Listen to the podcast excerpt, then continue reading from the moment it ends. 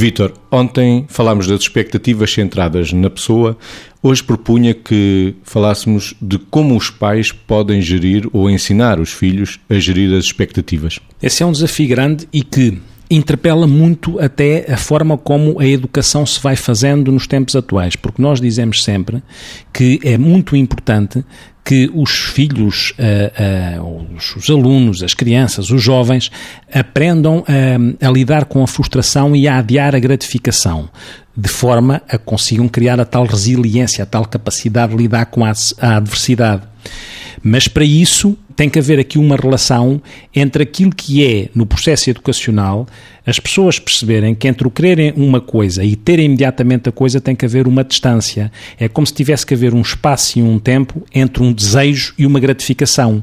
Que é este espaço e este tempo entre, esta, entre o desejo e a gratificação que, no fundo, vai fazendo com que a criança integre aquilo que é, por um lado, a frustração, por outro lado, determinadas expectativas que se podem ter, umas podem se cumprir, outras podem não. Como é que, eh, perante uma expectativa que não se cumpre, como é que a criança aprende a não ficar de tal maneira defraudada que paralisa ou bloqueia, ou acha que é menos capaz, ou, pior ainda, acha que não é possível que não seja gratificada e, portanto, há aquela coisa de uma educação muito centrada no uh, tudo aqui e agora. E isto é complicado naquilo que é o processo pedagógico que é necessário para a gestão das expectativas, porque a gestão das expectativas cruza muito com isto que é adiar a gratificação, a, a tolerância à frustração, cruza estas variáveis todas. E estas variáveis muitas vezes não estão a ser suficientemente treinadas naquilo que é o processo educacional. A gestão das expectativas também se aprende, também se ensina, Margarida. Aprende e, sobretudo, temos que ter a noção que ensinar a gerir expectativas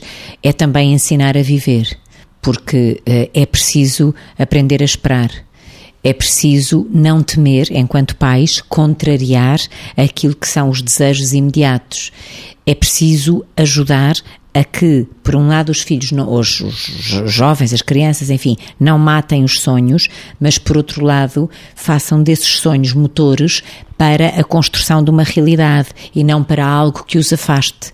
É preciso, sobretudo, não ter medo de uh, ser um pai ou uma mãe que é visto pelos filhos naquele momento como um pai ou uma mãe menos bom, porque os pais dos outros, e vão-me desculpar a expressão que vou usar, são mais porreiros.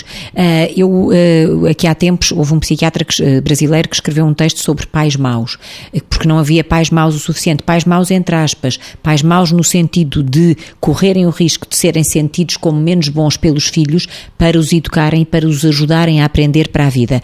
A mim às vezes apetecia-me escrever sobre pais porreiros, às vezes precisa-se menos de pais porreiros, neste sentido, neste sentido de que ajudar os filhos a gerirem expectativas é, de alguma forma, tratá-los como a vida os irá tratar, com uma coisa diferente, com mais amor. O resto não se deve dar em casa, o que a vida, com muita probabilidade, não dará, certamente, que é o reforço imediato de tudo aquilo que se quer. Não temer não dar tudo.